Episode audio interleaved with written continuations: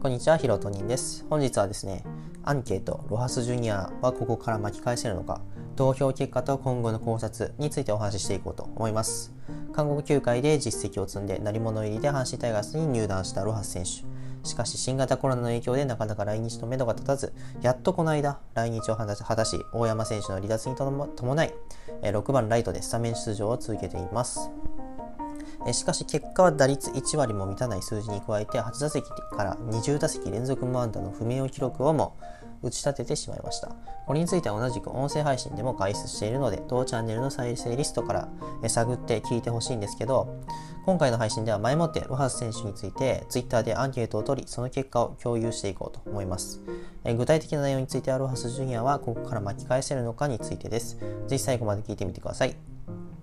この配信では野球観戦を受ける知識やブログで解析しなかった部分を解説するチャンネルになります。またブログ運営もしておりますので合わせて読んでいただけると嬉しいです。ブログについては概要欄に貼ってあります。それでは早速内容に入っていくのですが、まずはじめに、えー、Twitter で行ったアンケートの結果共有していきます。お題はアンケート。えー、ロハスジュニアはここから巻き返せるのかについてです。選択肢は巻き返せる、途中記録、2択になっております。で、結果を発表すると、えー、219票集まりました。巻き返せるに投票した数は全体を100とした時の50.7%途中帰国に票を入れた方々49.3%となっております。実はこのアンケートを取った時期が5月15日の阪神対巨人の伝統の一戦の真っ最中、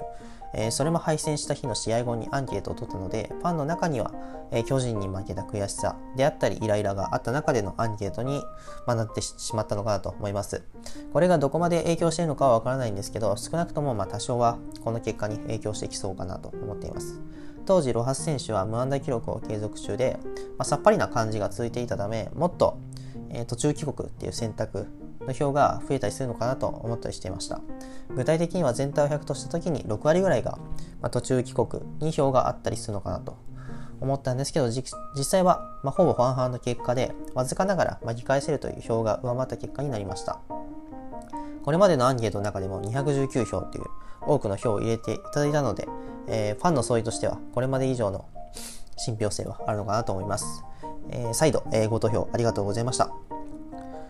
そして、えー、ここから結果を踏まえての考察に入っていくんですけど、えー、ロハス選手の打席を見ての感想を少し話していこうと思います。えー、今シーズン日本のヒット、うちホームラン1本なんですけど、いずれも左打席になっております。左打席の方がスムーズにバットが出ていて、ボールに対してもすんなりと対応できている感じはありますので、期待が持てそうとは思います。韓国時代の動画を見ても、左打席の方が長打を期待できそうなので、まあ、左打席のロハス選手、今後結構楽しみかなと思います。まあ問題は右打席ですよね。ここまで1軍と2軍で、えー、計、まあ、60打席ぐらい経ってるんですけど、回数的には左打席の方が多いのかなと思います。そのため、まあ、右打席で立った時のボールに対する反応っていうのはまだまだな感じが伺います。また右打席の場合、インコースのボールが少し弱点だと見られるため、相手バッテリーに必要に攻め立てられて、凡退してしまう、えー、そのシーンっていうのが目立ちます。また、インコースのボールが来た時腰の引き具合を見ると韓国のストライクゾーンと日本のストライクゾーンに差異があるのではないかなと思います。これまでボールと宣告されていたボールがストライクと言われるパターンが本人の中では多いのかなと。こういった理由もあって、まあ、右打席で本来の実力を発揮するまで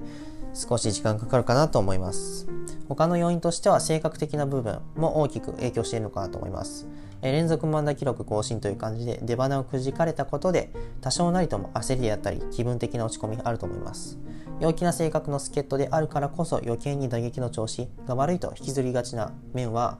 否めないと思いますし多分ヒットが出なくても、まあ、明らかんとしてるぐらいが、まあ、外国人外国人選手いいのかなと思いますけどアロハス選手はそんなような感じではないので、まあ、こういった部分も今回の無安打記録であったりなかなか結果出ない部分に、えー、影響しているのかなと思います。という感じで最後、えー、配信の最後ですけどロハス選手が今後巻き返すために必要なこと簡単にお話ししていきます。えー、この間ね交流戦で大山選手が復帰してきましたが今後ねガンケル投手が1軍合流してくると思います。この1軍合流するときに、えー、真っ先にこの降格要因として挙げられるのがロハス選手じゃないのかなと思います。まあ、なので、まあ、一度、鳴尾浜で、左右、打席で実践経験を積んで、ボールや日本の配球、ストライクゾーンに目慣れしてほしいなと思っています。ちょっとね、まあ、2軍で実戦経験積んで、まあ、1軍に上がったっていう経緯があるんですけど、ちょっと実戦経験が不足している感じが、まあ、打席見ても感じるので、もう一度ね、鳴尾浜で実戦経験積んで、まあ、慣れてほしいなと思っています。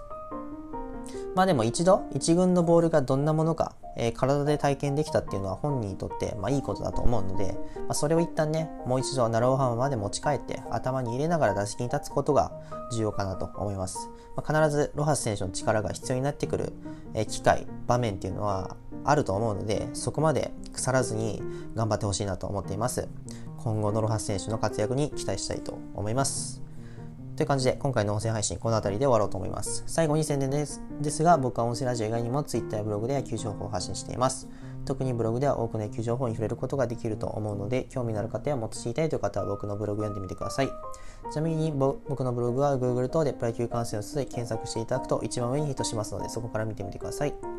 また今回の配信を聞いてみて、もっと聞いてみたい、面白かったためになったという方は、ぜひフォローボタンやいいねボタンを押していただけると僕のモチベーションが上がりますのでよろしくお願いします。また今後もこんな形でプロ野球に関する情報や野球観戦有益な情報を発信していきますので、ご飯を食べながら夜寝る前、モーニングコール等に聞いていただけると嬉しいです。それでは今回の配信はここまでにしたいと思います。楽しい野球観戦ライフをお送りください。